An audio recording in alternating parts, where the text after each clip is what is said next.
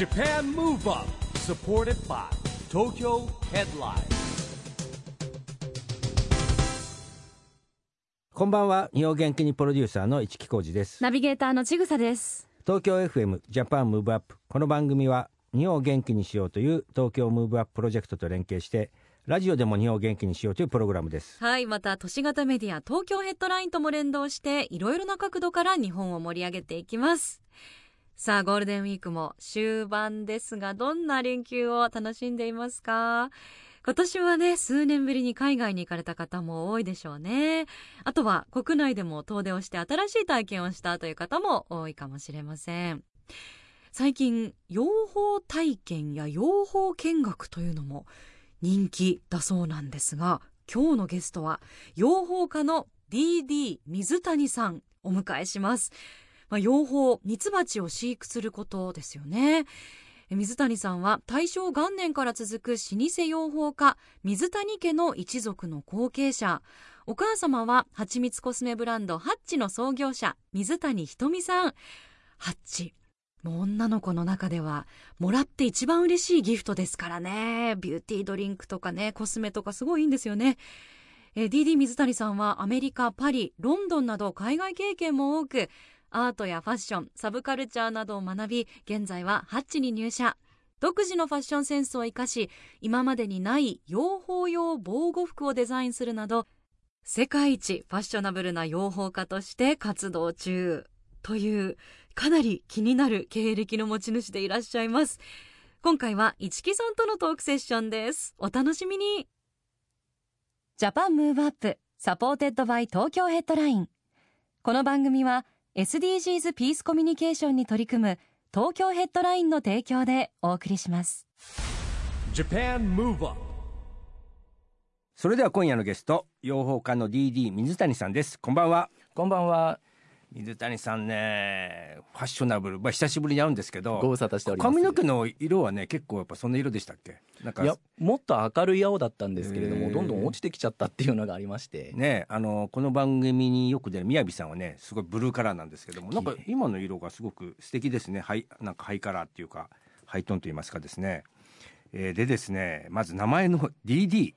これ何かなと思ってデラックスドラムスコってことなんですけどもしかもお母さんがつけたっていうね。そうなんですよ。お母さんはどういう思いでつけたんですかねこれ。えっと、これもともと僕が、えっと、未熟児で生まれたっていうところがバックグラウンドにありまして、うん。で、まあ、その未熟児からやっぱり大きな人間に成長してほしいっていうところで、うん。まあ、デラックスっていう名前が先についたと思うんですけれどもな、るほど、えっとまあ、ただのドラ息子ではなくて、まあ、うん。うん結局デラックスなドラ息子、まあ、世界中を、うん。えっと、動じずに渡り歩けるような、まあ、うん。人間になってほしいっていうところで、えっと、デラックスドラ息子っていうことを命名したみたいです。なるほど。でもそれをもう字で言ってますよね。字で言ってますね。はい。でまあそもそもね、えーお家がですね大正元年から続く老舗の養蜂家ということでですね、えー水谷養蜂園ハッチというんですけども大正元年1912年創業ですよ。110年以上、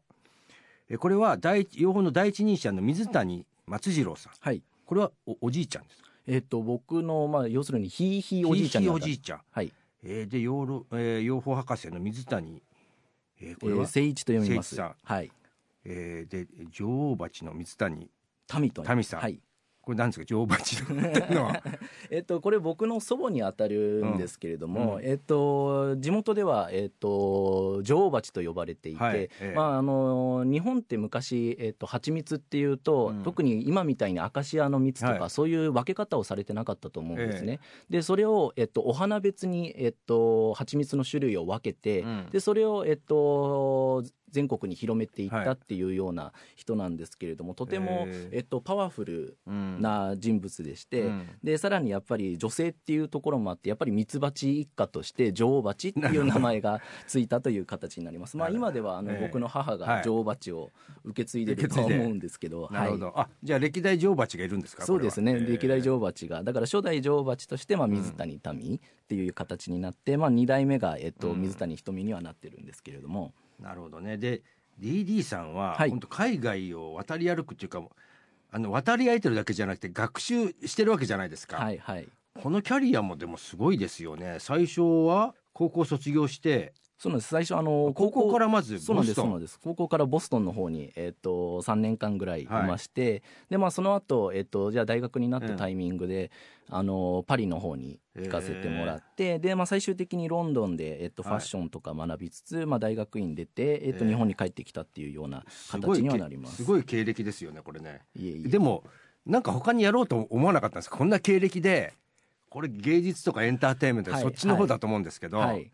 このキャリアもすごいじゃないですいやか本当は本当にもういろんなことをやりたくて、うん。えっと、一つのことに絞りたくないっていうのと、うん。やっぱりこう異文化に交流してきたので、はい。やっぱりこういろんな人の考え方であったりとか、えっと、視野とか知見とか、うん。そういうものをちょっと学んできた上でやっぱり今のこの時代一つのことをやるっていうよりかは、うん。こうマルチにいろいろやりたいっていう思いがありまして、はい。うんまあ、その特にそのロンドンにいた間では、まあ、タトゥーアーティストになりたかったり、まあ、それこそ自分でこう服をデザインしたかったりとか、まあ、ええ。いろんな思惑はあったんですけれども、はい。もちろんそういうことも日本に帰ってきてからまあうん続けると同時に、うん。今のこのハッチに入って、うん。で養蜂っていうような、えっとうん。道も、えっとサイドとしてやっているっていうような形にはなってます。なるほどね。だから養蜂っていう、まあ、あの一つのそれをコンテンツとして、はい、えー捉えていろんなこう広がりを作ってるっていうことなんですかね。まさにおっしゃる通りです。えーでも本当にでも最初からなろうと思ってたわけではないですよね。違うんですよ、ええ。違うんですよ、これが、えっと、ちょうどこう日本に帰ってきたタイミングと同時なんですけれども、うんやっぱりこう海外で、えっと、生活していくにあたって、うん。やっぱり皆さんよく自分の血のルーツ、うん。自分のルーツをよくご存知だなっていうふうに思っていて、うんでどちらかというと僕の方は昔からもうミツバチがこう、えっと祖母の家に遊びに行くはい。とミツバチが家の中飛んでたような、えっと家でしたんで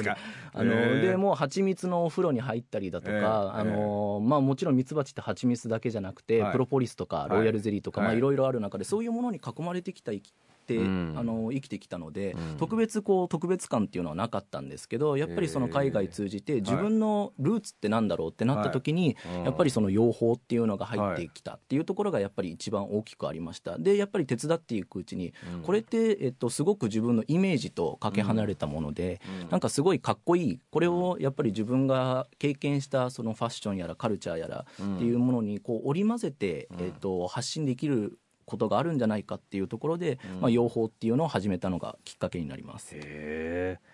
でもこの養蜂のですね修行中のスケジュールっていうのをね見せてもらったんですけど、はいなんと朝よ4時に起床。はい、そうですね、まあ、もちろんあの季節によって、まあ、はい。もう今ちょうど春先なんですけれども、やっぱりこの時期になるともう基本的に朝の、えっと、日が昇る前にはもうすでに起きて、はい。でまあ、もちろんその宝所と言われるミツバチを飼ってる場所に移動していくんですけれども、うん。ミツバチっていうのは基本的にやっぱり日が昇ると、うん。えっと、活動を開始して、うん。日が沈むと同時に帰ってくるんですね。なるほど。まあ、門限っていうわけではないんですけど、うん。自然に帰ってくるんですよ。うん。なのでまあ朝の4時ぐらいからもう養蜂の、えっと、うん。作業を開始して、うん。でその中で、えっと、大体夕方あたりまでうん。こう、えっと、例えばミツバチの状況を確認するだとか、はい。もちろんもう少し、えっと、時期が、えー先になっていく夏にかけていくと、うん。まあ、細密と言われるいわゆる蜂蜜を取る作業であったりとか、そういうものを、えっと、一日中やっていくっていうようなスケジュールになってます。なので朝4時、まあ、早く、まあ、起きるだけでいうと3時半とか3時あたりにはもう起きてで夕方に帰ってきてもそのまま寝るっていうような、これ実際その時間の中でこう、はい。ミツバチの数といいますか、はいはい。どれぐらいいるんですか？そうですね。なんか、えっと、具体的な数っていうのは難しいんですけれど、うん。例えばこう、まあ、そもそも養蜂をあまり知らない方もいらっしゃるとは思うんですけれども、はいええいわゆるこう蜂を飼うっていう仕事の中で、えっと、巣箱という、まあ、蜂のお家のはいはい。お家の箱ですよね、うん。っていうのがあるんですけれども大体1箱につき2万匹から2万5千匹、でやっぱりこうなんていうのかな規模の大きなこう養蜂所とかになってくるとそれが何十箱も何百箱もあったりするので、うん。まあ、大体まあ20何十万匹から何百万匹多くて何千万匹っていうようなのはざらにあると思います。えーすごいです。これ変なこと聞くのにミツバチのはい。寿命ってどどんなもんなんですか、ミツバチの寿命がいわゆるこの、えっと私たちが外の世界で見かけるあのはい。成虫のミツバチははい。大体1か月ぐらいは寿命が1か月なんですよ。そんなもんなんですか？そうなんですよ。すごく短いんですよ。へー。なのでいわゆる、えっと、ミツバチの一生ではい。取れる、えっと、蜂蜜の量はうん。ティースプーン1杯分大体5グラムぐらい1匹が生涯かけて取れる蜂蜜っていうのは。働き者ですね。働き者です、あの本当にね。24時間365日。あの睡眠を取らないので本当にあの外で、えっと、蜜を取るために働き蜂とはそういうところから来たんですかねそういうところから来たと思います。はい。僕はあのミツバチの知識は、はいまあ多分ご存知ないと思うんですけど、はいみなしごハッチって昔すごく有名なねはいはいはいはいあのアニメがあってですねアニメですそれ大好きで見てたんですけはい素晴ど、らしい。はい。えーでもあのね、えーアニメの中ではその寿命の短さは表現されてなかったんですけどね。そうなんですよ。えーまあでいやそれであとぜひ聞きたかったのがねミツバチと会話といいますか、はいコミュニケーションが取れるというはい。あの特に曽祖父のですね、はい。えー方の伝説があると聞いたんですが、はいはい。えっと、やっぱりこう養蜂ってやっていくうちにやっぱり一番最初はやっぱりわからないとは思うんですけれども、うん。やっていくうちに蜂が、えっと、例えば怒っているだとか、はい。えっと、元気がないだとか、うん。そういうのがどんどん分かってくるんですね。うん。でやっぱり、えっとまあ、曽祖父の場合も蜂と本当に会話ができるレベルだったので、あの僕とは比較にはならないんですけれども、うん。やっぱりそういう、えっと、時間をかけて自分の蜂を理解していくっていうことをやっていくと、えっと、意思の疎通がなんとなく取れていくっていうのは、うんえっと、自分の中でも実感としてあります。えーえ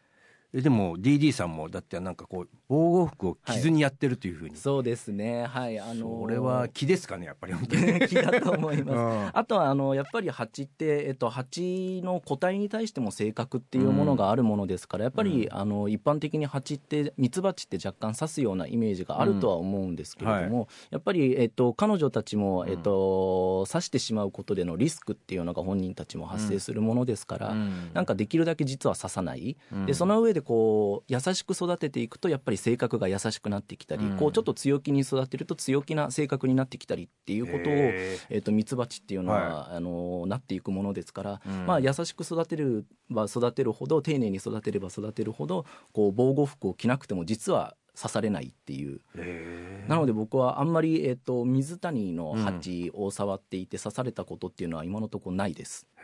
その代わりこう穏やかにこはい。う優雅に飛んではいるんですけれども、慌ただしくなくどちらかというと優雅に、本当コミュニケーションですねそれはね。そうだと思います。はい、まあでもあの世界一ファッショナブルなね養蜂家として活動中ってことなんですけれども、はいハッチってそのほら蜂蜜ってはい。なんか食用蜂蜜って食べる蜂蜜ってイメージが強いと思うんですけど、うんうんうんうん。ハッチはなんかいろんな商品がありますよね。そうですね。どちらかというとこうあの母の水谷ひとみが、やっぱりこの水谷養蜂園の、まあ、長女として生まれてはきたんですけれども、やっぱりその蜂蜜を生かした、うん。えー、と蜂蜜の性質をやっぱりとても理解していて、うん。で蜂蜜っていうのはまあ食べるのはもちろん健康にはいいんですけれども、やっぱり美容にいいっていう観点。うんがすごく強いです。どちらかというと、あの保湿であったりとか、はい。殺菌であったりとか、うん。あと美白であったりとかやっぱりそういうあの美に対してもポジティブなうん。えっと要素を持っているものでして、まあ、そこから、えっと蜂蜜に美容成分が入ったものを開発したりだとか、まあもちろん蜂蜜そのものも水谷養蜂園のうんと一緒にやりながら、えっと出しているっていうものではあるんですけれども、まあえっとそのような形でできるだけ蜂蜜をすごく新しい形で展開しているっていうような形にはなってると思います。そうですよね。であとほらパッケージとか、はい。ロゴとかかっこいいじゃないですか。あれは誰が作ってるんですか？あれはあれはもう母本人が作ってます。どちらかというとやっぱり蜂蜜ってどうしてもこのジャービンといいますか、はい。こうクラシックな、はい。えっと見た目のイメージが強いと思うんですけれども、うん。っていうよりかはやっぱり形を変えてやっぱり美と連結するものではあるとは思うので形を変えてでそれを、えっとまあ、使い方も変えて提供するっていうような形でアレンジしている感じにはなってます。なるほどいや僕ほらお兄さんの、おはい。郷さんもね、えーカメラマンじゃないですか、はいはい。やっぱおお母様のクリエイティブ力をお二人は受け継いでるんですねやっぱね。そうだと思います。やっぱりあのファミリーともどもやっぱり、えーこう性格がやっぱり違っていて、とはいええーえーととても母はこうラグジュアリーな思考で、うん。で多分それをあの兄のゴーの方も受け継いでいて、どちらかというと僕は、あのそれとそれた道といいますかどちらかというとえーパンクとか、えーえーそういう、えー、とサブカルチャルスティックな方には向かってはいるんですけれども、えーやっぱりそういうクリエイティブであったりとか、うん。物事の考え方っていうのはやっぱりこう非常にこうまあ変わっているのかなっていうようなふうには思ってます。いや。本当クリエイティブ一家でございますが、まあそれではですねここで水谷さんから日本を元気にするリクエストの一曲お願いしたいんですけども。はい、えっと米津玄師さんの M87 はい。これはどんな選択で？そうですね、ええ。これ、えっとまあ、映画の主題歌として使われた曲ではあるんですけれども、やっぱりこの歌詞の中に、まあ、本人の意思もありながら、うん。こう夢を追いかけていくっていうところが、やっぱり幼い時の夢を追いかけていくっていうテーマがやっぱりある中、はい。こうまあ、若干開けてきたものではあるんですけれども、このコロナっていう大きな、まあ、チャレンジに、やっぱり人々がこう立ち向かっていく上で、まあ、夢を忘れずに、それをしっかり乗り越えられるように、えっとしていこうっていう意味を込めて選ばせていただきました。はいありがとうございます。Japan Move Up はい、えーということでですね、えー水谷さんが日本を元気にする一曲ということでした。今夜のゲストは養蜂家の DD 水谷さんです。後半もよろしくお願いします。よろしくお願いいたします。水谷さんこの番組はですね、はい。えー日本から世界へ発信するコミュニケーションによる社会課題解決に向けたですね、はい SDGs ピースコミュニケーションというのをテーマにしてるんですけども、はい。今日はですねぜひ水谷さんの SDGs ピースコミュニケーション宣言をお願いしたいんですが。はい。よろしくお願いします、SDGs のピースコミュニケーションに向けて私 DD 水谷は、えー、ミツバチと人間の架け橋になってより良い世界にしていきたいと思ってます。はい、これはやっぱりねすごいですよね。ある意味で、まあ、あの一応ね17項目あるんですけれども、まあ、いいろんなところにこう通じますよね。そうだと思ってます。やっぱりあの養蜂っていうのがやっぱりそもそも、えっと、自然から派生したものではあるとは思ってて、まあ、あのもちろん SDGs のその自然ネイチャーっていうものうん。にすごく密接な関係があると思ってます、うん。でもちろん全てには通じるものはあると思うんですけれども、まあ、具体的に言うと例えば、えっと、SDGs の項目のまあ1番や2番やっぱりこう貧困や飢餓っていうところ、でこれはあの想像がつきやすいかとは思うんですけれども、うんやっぱりミツバチが作る、えっとまあ、生成するものの中に蜂蜜、まあはい。これは非常に栄養価が高くエネルギー源としてとても生かされるっていうところと、まあ、それ以外にもこう花粉であったりとかプロポリスロイヤルゼリーっていはい。う非常にこう、えっと栄養価の高いものを生成するっていうところで、まあ、もちろんこのミツバチだけでもこの1番と2番っていうところは、えっとまあ、貧困やら飢餓っていうところは、はい。えっとカバーできるのかなっていうふうには思っています。うん。でまああのーこう視点の、えっと見方にもよるんですけれども、うん。やっぱりそのその中で大切なのって僕の個人の中ではまあ4番とか10番はい。の質の高い教育っていうところや、うまあえっと不平等をなくすっていう点にはおいて、今現在やっぱり養蜂ってこうパッと聞いた時にこう、すぐ思い浮かぶっていうのがなかなか難しいと思っていて、うん。まあ、その中でも例えばミツバチがいなくなってしまうと、うん。えっと人類は4年で滅亡してしまうっていうようなアインシュタインが残した、えっと言葉があるんですけれども、まあそうですね。花粉を運ぶんですもんね。もうミツバまさにおっしゃる通りで、その花粉媒介っていうのがなかったら、じゃあどういうふうな世界になっていくのかっていうところ、でこれを、えっと、伝える education っていうのがやっぱりとても大切だと思いまして、うん。まあ、それを知ることによってやっぱり他の産業にも生かされるやっぱり未来の、えっと、 next generation たちがそれを知ることによって自分たちの新しい可能性であったりとか、新しい打ち出しを見出せるんじゃないのかなっていうところで、まあ、それを、えっと、行っていくことによってどんどんどんどん世界的にこう日本でもそうですし世界を見た時も、うん。まあ、不平等っていうよようなものがなくなっていくのかなっていうふうには思ってます。うん。でもちろんその、まあ、そこに、えっと通ずるものがやっぱり13番と15番の気候変動の具体的な対策であったりとか、はいまあ、15番の、えっと陸の豊かさを守ろうっていう観点から見た時も、やっぱりミツバチってその蜂蜜を取るにあたって、うん。どこから取るのっていうとやっぱりお花なんですよね。木花や、うん。あの木花やお花から取るものなんですけれども、うん。そういう花粉媒介の生き物として、うん。えっと、ミツバチの数が増えることによって緑が増えていくっていうような考え方ができると思ってます、うその中でやっぱりこう陸の豊かさっていうのはうん。ミツバチ今減少傾傾向にあるっていうのがやっぱり現状としてあるんですね、はい。世界的にやっぱりミツバチの数が減っている、でその理由としてはやっぱり気候変動であったりとか、うん。あと農薬の問題とかまあいろいろなえっと問題が立ちはだかると思うんですけれども、そこをえっとまあここも education の一環で理解することによって、うん。じゃあミツバチを増やす活動を、うん。えっと養蜂家っていう一部の分野だけじゃなくて、うん。みんなでやっていく。それを知ることによってみんなでできるっていうところ、うん。で、えっと13番の気候変動の対策として、うん。やっぱり緑を増やしていくっていうことができるんじゃないのかなっていうふうに思ってます、ちなみになんか人が一番簡単にミツバチの数を増やせる方法としては、うん。えっと、お花を植えるっていうことだけなんですね。なるほど。へはい。ーなのでそういうこともカバーできるのかなっていうふうに思ってます、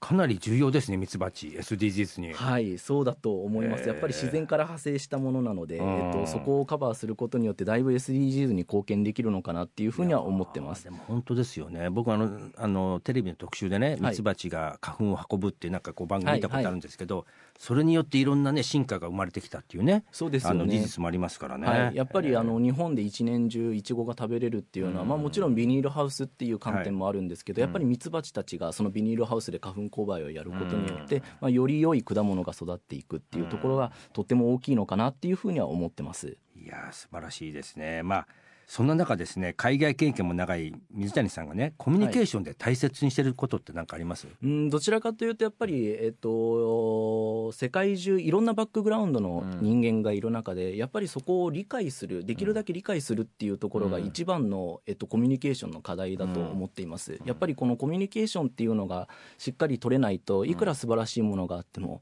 いくら素晴らしいツールがあってもそれを生かすことがやっぱりできないっていう意味で、やっぱりあのー正直ありきたりだとは思う中でそれでもやっぱり相手のことをバックグラウンドから理解する、はい。相手のカルチャーを理解するっていうところはとても大きいのかなっていうふうには思ってます。そうですよね。あの今ね我々ピースコミュニケーションプロジェクトっていうのを立ち上げてですね、はい。い、ろんな企業も参加してもらってるんですけども、もうこの話が聞けば聞くほど、はい。えーぜひ参加してほしいなと、思っておりますが、はい。あのそれからですね、まあ、はい。いろんなこう展開あると思うんです、はい。今後の夢とかビジョンもね、えーぜひお聞かせ願いたいんですが。そうですね。やっぱり、えっとミツバチっていうものが僕の中でとても、えっとパワフルな主人公彼女たちがすごいパワフルな主人公だと思ってましてあの先ほどメンションさせていただきました、その SDGs の、えっと、観点から見ても、やっぱりその education っていうのをまずしっかり、えっと、日本でも広めていきたいっていうところがまず第一にあります。でそれをやっていくと同時に例えば先ほど話に出てた、まあ、農業の発展、まあ、今もう農業ってすごく発達してると思うんですけど、さらなる発展であったりとか、まあ、環境問題の改善、で一番なんか個人的に大切だなって思っているのがやっぱり next generation の、えっと教育、まあ、 education のサポートっていうところ、でこれは別になんか養蜂を教えたいとか、まあ、それ、そういうことだけではなくて、どちらかというと養蜂ってこういうこんだけすごい可能性がある、でそれを知った子どもたちが例えば養蜂家にならなくてもいいと思っていて、例えば蜂蜜って今医療現場とかでもよく、あの関節を柔らかくしたりとか、はあ。そういうもので使われてはいるんですけどそれを知ったことによってあ僕じゃあ僕私ドクターになりたいっていうようなことにもなるかもしれないですし、なんかこう、ネクストジェネレーションに夢を与えるきっかけになるかなっていうふうには思っているのでやっぱりそこら辺はすごく注力していきたいっていうのと、やっぱりできるならどんどんどんどん養蜂の技術日本の養蜂の技術ってやっぱりすごいんですね、すごいこう綿密に、えっと、構築された養蜂の技術っていうものがあるものですから、まあ、そういうものを生かして、まあ、世界にどんどん発信していく、でそれによって、えっと、もしかしたらこう飢餓、まあ、とか貧困っていうものはなくなるかもしれないですし、特に、まあえっと、ある意味ではそのジェンダーのイクオリティっていうところ、やっぱりこう男性社会の業界であったりとか、まあ、養蜂もすごくやっぱり男性の比率が圧倒的に多いもので、えー女性の養蜂家さんっていうのは少ないんですけれども、でもそれって昔の話といいますか、過去の話で今だったら技術も発達しているので、はい。女性でも養蜂っていうのは全然できると思っていて、そういうことでまあ gender の equality であったりとか、世界を平等にしていくっていうことにもつながると思うので、やっぱりこの next generation の education っていうところはしっかりやっていきたいなっていうふうには思ってます。いやー聞けば聞くほど奥が深いなっていう感じですね、本当にね、いろんな話を、えーもっと聞いていきたいとこなんですけれども、まあ、そろそろ時間となってしまいましてですね、いや、でも、いや、よくすぐ、もう自然との共生でもありますし、はい今日はね、改めてね、三つ橋の偉大さをですね、認識いたしました。ありがとうございますえーありがとうございますね。えーぜひですね、いろんな意味で、あの、えーこれをね、えージャパンムーブアップですから、番組は、はい日本元気とともに、はいえー世界にですね、広げていっていただければと思います。ありがとうございますえー今夜のゲストは、養蜂家の DD 水谷さんでした。ありがとうございました。ありがとうございました。Japan Move Up ここで都市型メディア東京ヘッドラインからのお知らせです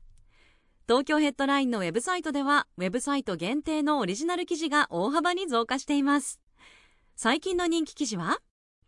小学生のフットサル大会 EXILE CUP 4年ぶりの開催決定。 EXILE メンバーやオミが再開喜ぶ。スイス発18金アルプスの少女ハイジが日本上陸。日本の名作アニメにリスペクトも。木村拓哉ゴルフの腕前はコツがつかめてきたと思ったら3マス戻る。も CM 撮影ではさすがの勝負強さ。横浜流星初共演の中村獅童から俺のこと嫌いなんだろって言われました。などがよく読まれていました。その他にもたくさんの記事が毎日更新されていますのでぜひ東京ヘッドラインウェブをチェックしてくださいね。今回のゲストは養蜂家の DD 水谷さんでした。市木さんお話しされてみていかがでしたか？いやー DD 水谷デラックスドラ息子すごいですよね。だって高校の時にアメリカ留学してロンドンん？ロンドンパリ？で大学大学院まで外国でですね過ごしてきてですね、えーそして養蜂家になるっていうね。なかなかのこれはないですよね。でもねこのミツバチの良さを引き出してるのとともにですねこのハッチってすごくねアートもね素敵だしデザインも素敵だしコンセプトも素敵なんですよね、えー僕はあの実はあの蜂蜜大好きでございましてですね、えーぜひねハッチがねいろんなこう、えー世界に広まってってほしいなと思います。うーん次回は私もお会いしてみたいです。あと養蜂のお仕事大変かと思いますが体験してみたいなと思いました。ジャパンムーブアップ今週はお別れのお時間ですが次回も元気のヒントたくさん見つけていきましょう。はい。これからもみんなで知恵を出し合って日本そして世界をつなげて地球を元気にしていきましょう、はい。ジャパンムーブアップお相手は市木浩二と。ちぐさでした。この後も東京 FM の番組でお楽しみください。それではまた来週。 Japan Move Up supported by Tokyo Headline。この番組は SDGs ピースコミュニケーションに取り組む東京ヘッドラインの提供でお送りしました。